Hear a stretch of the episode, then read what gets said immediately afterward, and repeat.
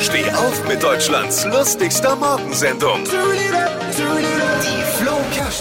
Tippi, du hast es bestimmt mitbekommen, dieses Pilotprojekt, da machen sieben Großstädte in Deutschland mit bei Tempo 30 jetzt.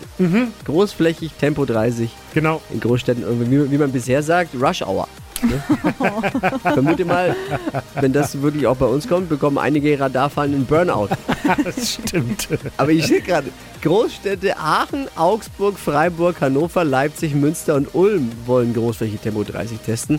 Das ist interessant, was sich alles für eine Großstadt hält, ne? Was hat Flo heute Morgen noch so erzählt? Jetzt neu. Alle Gags der Show in einem Podcast. Podcast Flo's Gags des Tages. Klick jetzt, hitradio n1.de.